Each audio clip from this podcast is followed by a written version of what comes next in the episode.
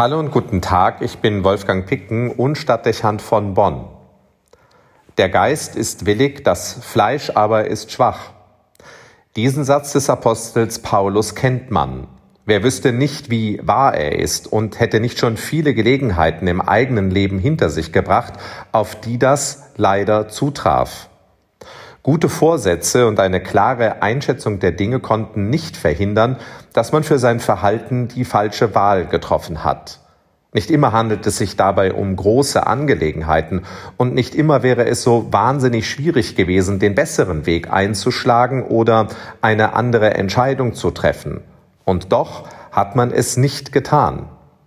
Im Nachhinein kann es gelegentlich geradezu beschämend wirken, dass die eigene Moral und die persönliche Disziplin nicht größer waren. Man fragt sich dann, wie man sich so verhalten konnte und warum man der Versuchung erlegen war. Der Geist ist willig, das Fleisch aber ist schwach. Dieser Satz klingt gerne auch wie eine angemessene Begründung. Der Fehlgriff erscheint damit zugleich irgendwie gerechtfertigt, zumindest aber in der Bewertung gemindert. Man hatte ja immerhin erkannt, was richtig gewesen wäre. Das unterstreicht die eigene Moral und verdeutlicht ein persönliches Dilemma.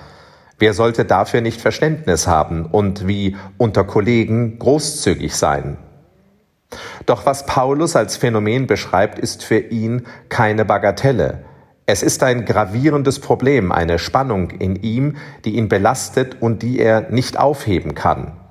Ein ständiger Wegbegleiter, der seine Authentizität als Christ in Frage stellt und seine Integrität belastet. Es ist ganz offensichtlich, dass es den Völkerapostel bedrückt, etwas in sich zu spüren, das er kaum beherrschen kann und stattdessen ihn immer wieder beherrscht.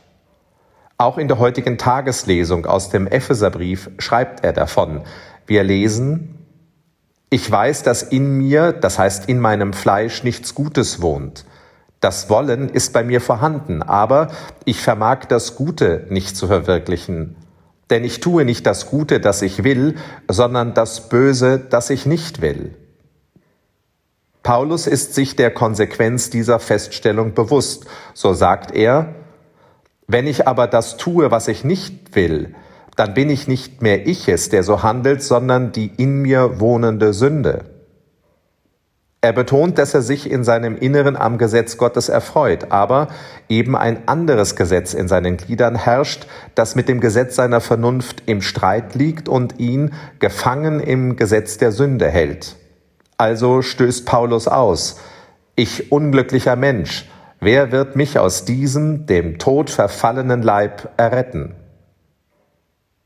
Erfolglosigkeit und Rückfall in alte Muster, das Schwanken, Falschhandeln und Scheitern. Das sind Wegbegleiter bei Paulus und bei jedem, der dem Vorbild Jesu folgt.